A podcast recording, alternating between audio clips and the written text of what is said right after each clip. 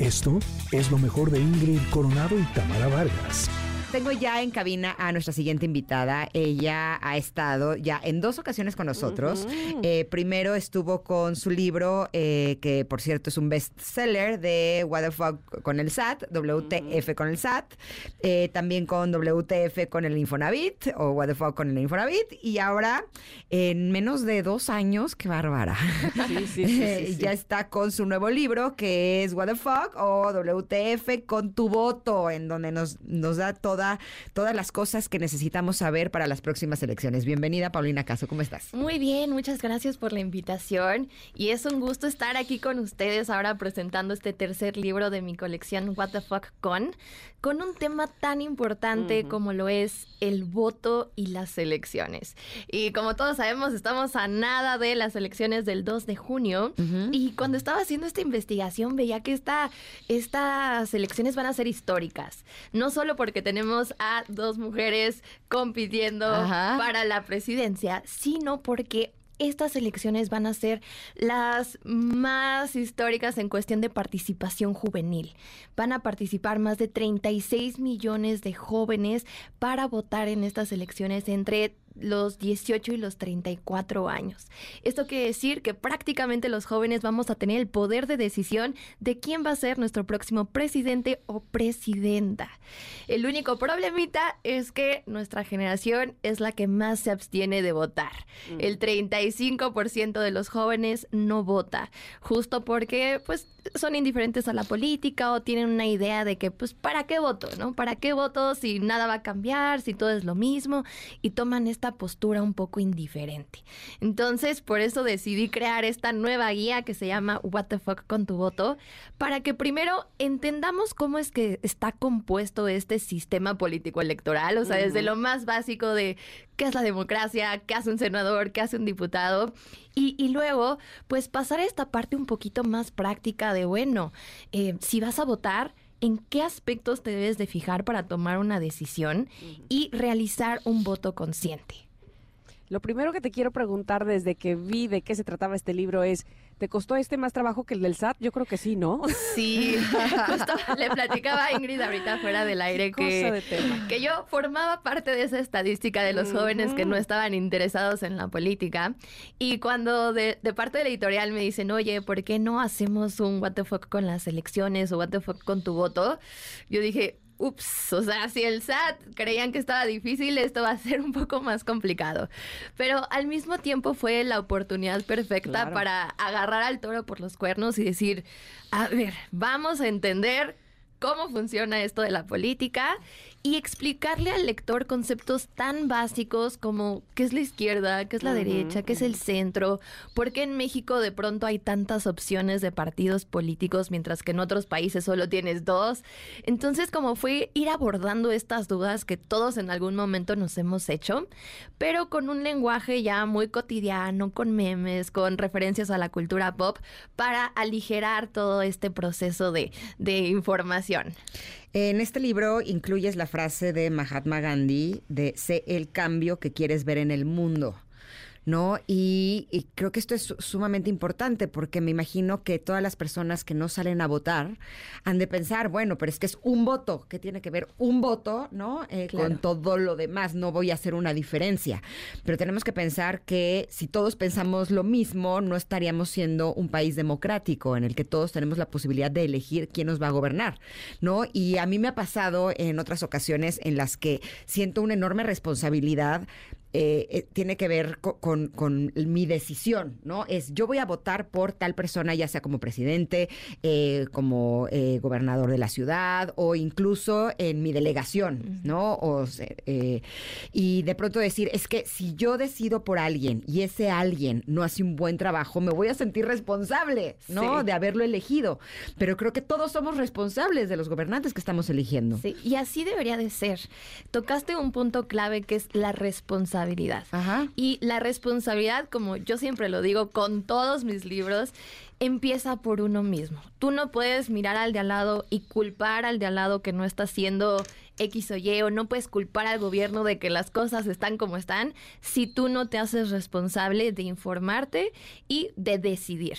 Y esto es lo que pasa con el voto. Muchas personas creen que por no salir a votar, entonces no están decidiendo. Y la realidad es que sí, el no decidir decidiendo. es una decisión. Ahora, ¿a quién se le van esos votos? Se hace como una especie de nuevo conteo. O sea, cuando la gente, por ejemplo, sale a votar y anula intencionalmente su voto, lo que pasa es que al momento de hacer el conteo dicen como, ah, sí, nos llegaron 10 votos y uno de ellos, pues ya sabes, de que lo anularon, le pusieron dibujitos o alguna pro- Ajá, o protesta, tachó toda lo la- tachó o hizo algo en la boleta. Lo que pasa es que ahora el nuevo porcentaje de las boletas no va a ser ese, esos 10, 10 boletas, sino ahora se va a tomar sobre el 9. Entonces eso significa que nosotros le estamos dando mayor poder a los que sí eh, decidieron conscientemente o mayor poder a los que son de partidos pues más grandes con mayor apoyo y estamos restándole poder a las minorías. Entonces al final del día sí cuenta Claro. ese voto que estás anulando. Pero desgraciadamente no cuenta para bien, ¿no? O sea, le estás haciendo un daño a, a la sociedad.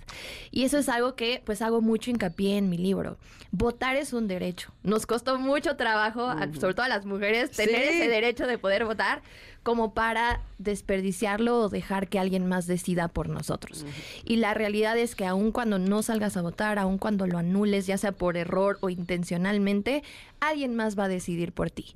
Entonces es mejor informarse y echarle un ojo a ver cuáles son los candidatos, qué es lo que están prometiendo, cuáles son estos valores o ideales que ellos comparten y ver si esto de alguna forma hace match con nuestra forma de pensar y con nuestros propios ideales. Totalmente, hay una responsabilidad civil, ¿no? Al- eh, eh, eh, con ir eh, y votar. Pero fíjate que tú mencionabas hace un momento, de, decías tú sobre tu generación, decías nuestra generación no está interesada, hay apatía, qué sé yo. Sin embargo, me parece, y tú me lo dirás regresando del corte, por favor, eh, si también nuestras generaciones, es decir, las que estamos más arriba de ti, no es que seamos apáticos, pero también tenemos ideas que se han vuelto arcaicas sobre eh, el voto y sobre los partidos y demás. Es decir, me parece a mí que antes ser de un partido significaba y, y ahora vemos el llamado chapulineo, ¿no? Entonces, este, las cosas han cambiado también a lo largo de las generaciones. Ya no es lo mismo lo que significa un partido, lo que significa, vamos, de fondo sí, pero digamos que eh, en la, en la acción ya suceden cosas distintas en los últimos años. Y me gustaría que platicaras de eso. Si, si lograste ver justamente en tu libro, si notas que, pues que también la política mexicana ha tenido transformaciones. Sí, mira, mencionabas algo antes, antes del corte que era esta apatía en, en abstenerse a votar o en esta in- em, falta de, de credibilidad en la democracia.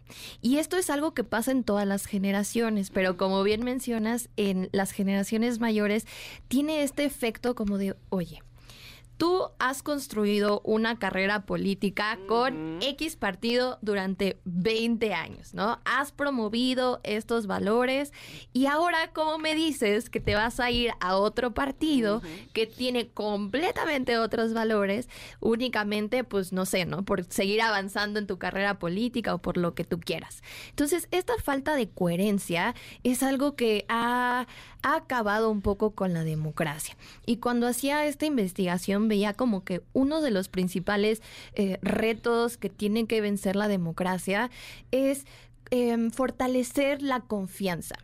Y veía por ahí que, al menos en México, por ejemplo, la mayoría de las personas confían en la Marina así plenamente y la institución en la que más desconfías es en la policía.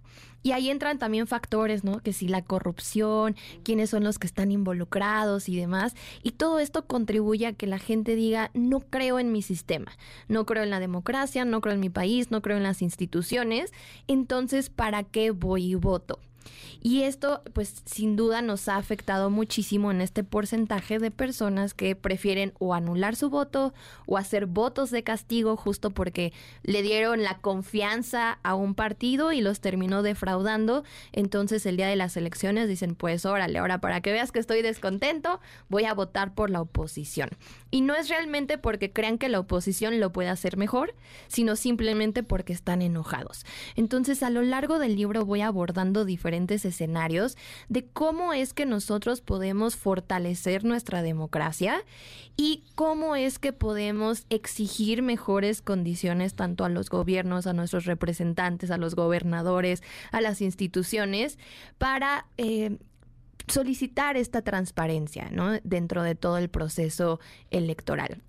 Y por ahí cuando hacía esta investigación también veía que eh, a nivel mundial realizan un índice de democracia para saber pues qué tan democráticos son o no los países. Y me sorprendió darme cuenta que únicamente hay 24 países en el mundo que tienen democracias plenas.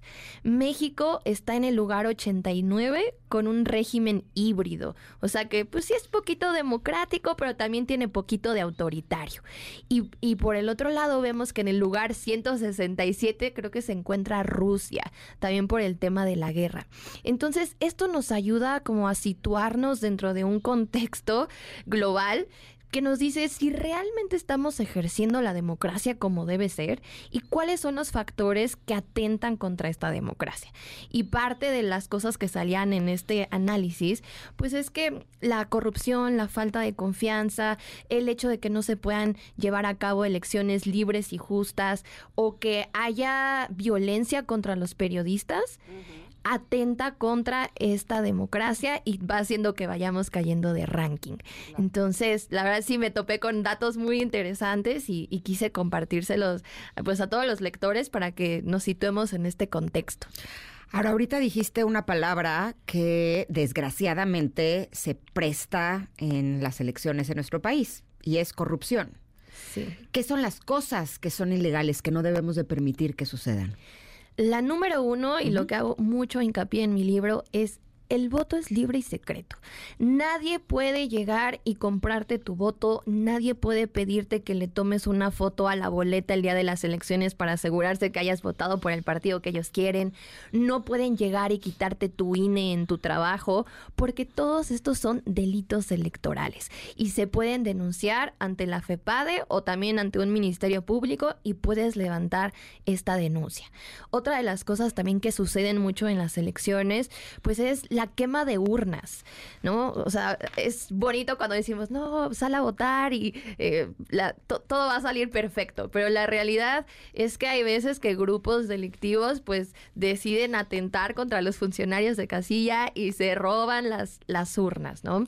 Entonces, en el libro voy abordando algunos pasos de qué es lo que puedes hacer si estás ante este escenario o, por ejemplo, qué hacer si fuiste elegido como funcionario de casilla y alguien te está ofreciendo dinero para que no te presentes.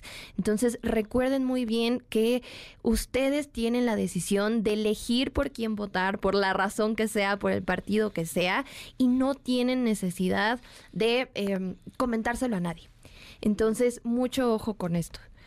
Ok, Paulina, tengo una pregunta que necesito hacerla muy rápido y que me contestes muy rápido porque ya se nos está acabando el tiempo, pero tengo la impresión, no sé si tú también en tu investigación viste algo así, eh, ¿qué tanto eh, ahora, de un tiempo para acá, eh, los candidatos, digamos que ponen como prioridad ser muy populares, es decir, muy conocidos o, pues sí, a lo mejor algunos caen en el populismo, pero que que, primero hayan sido muy famosos en otros rubros, en otras áreas, y entonces incursionar en la política les va a funcionar.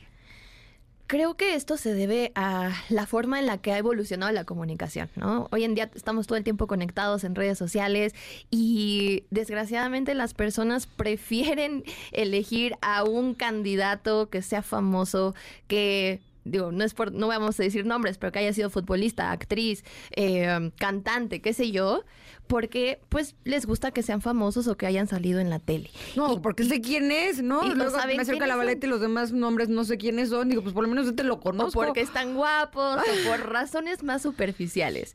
Entonces, eh, es importante pues entender que estas personas van a tomar decisiones muy importantes por el país y debemos de exigir que estén preparados, ¿no? Que hayan mínimo acabado la universidad, que... A ver, que no este, quiere decir que porque sean famosos no puedan prepararse y no puedan eh, querer estar al frente de, de su país o de un estado. Vamos, no, no, no, creo que no tiene que ver una cosa con la otra. Pero precisamente este, esta respuesta de, pues este es, este es al que conozco, me parece la más peligrosa del mundo, porque en realidad lo que conoces no es precisamente lo que le va a ayudar a él a, a llevar bien las riendas de un país, por ejemplo, ¿no? O sea, lo que conoces de él es refiriéndonos nuevamente al futbolista, es si mete gol o no, pero Claro. no conozco si él se preparó, si, de él o de ninguno. Sí, ¿no? o se ha hecho carrera política, se ha ocupado otros cargos públicos antes, o inclusive cosas tan básicas como qué es lo que está promoviendo, ¿no? Porque a veces vemos el espectacular con la cara y decimos, ay, wow, lo conozco, él salía en no sé dónde, ¿no? O en sus redes sociales él era influencer o ella. Exacto. Claro. Oye, y algo que me parece importante si hablamos de responsabilidad es que cuando te sacas la lotería, pero de la casilla, ¿no? Eh, sí veas la forma de poder cumplir con lo que se te está pidiendo, que es estar en la casilla, ¿no? Para poder recibir los votos de los ciudadanos. Y me decías que te puedes registrar también como... Observador electoral. Ajá, ¿eso cómo Sí. es? Digamos que es como una especie de convocatoria que abre el INE para que cualquier ciudadano a nivel nacional pueda formar parte del proceso electoral. Entonces, cuando eh, aplicas a este registro, tú puedes estar el día de las elecciones en la casilla observando, como le dice su nombre, qué es lo que está sucediendo y si las personas dentro de esta estructura están cumpliendo con los procesos como debe de ser ¿Y dónde te registras? en la página del INE y el registro está abierto desde el 4 de septiembre y cierra el 7 de mayo. Entonces, esta es la oportunidad perfecta para involucrarse en la democracia si es que no los eligieron como funcionarios Ajá. de ¿Ya casilla. tendríamos que saber si nos eligieron? Eh, la verdad no sé a partir de cuándo anuncian a los ganador, a los ganadores, ¿eh? Exacto. Porque vean Los afortunados ganadores. Pero me imagino que ya no debe de tardar mucho. Les voy a confirmar y les dejo el dato en mis redes sociales. Perfecto. ¿Qué cuáles son? arroba pau.caso con doble S o arroba WTF con guion bajo. Y ahí nos pueden encontrar en cualquier red social. Siempre estamos respondiendo dudas del público. Y también no olviden encontrar el libro en cualquier lugar donde vendan libros, ya sea en formato físico, digital o audiolibro. Perfecto, Muchísimas gracias, Paulina. Paulina. Muchas gracias a ustedes. Esto fue lo mejor de Ingrid Coronado y Tamara Vargas.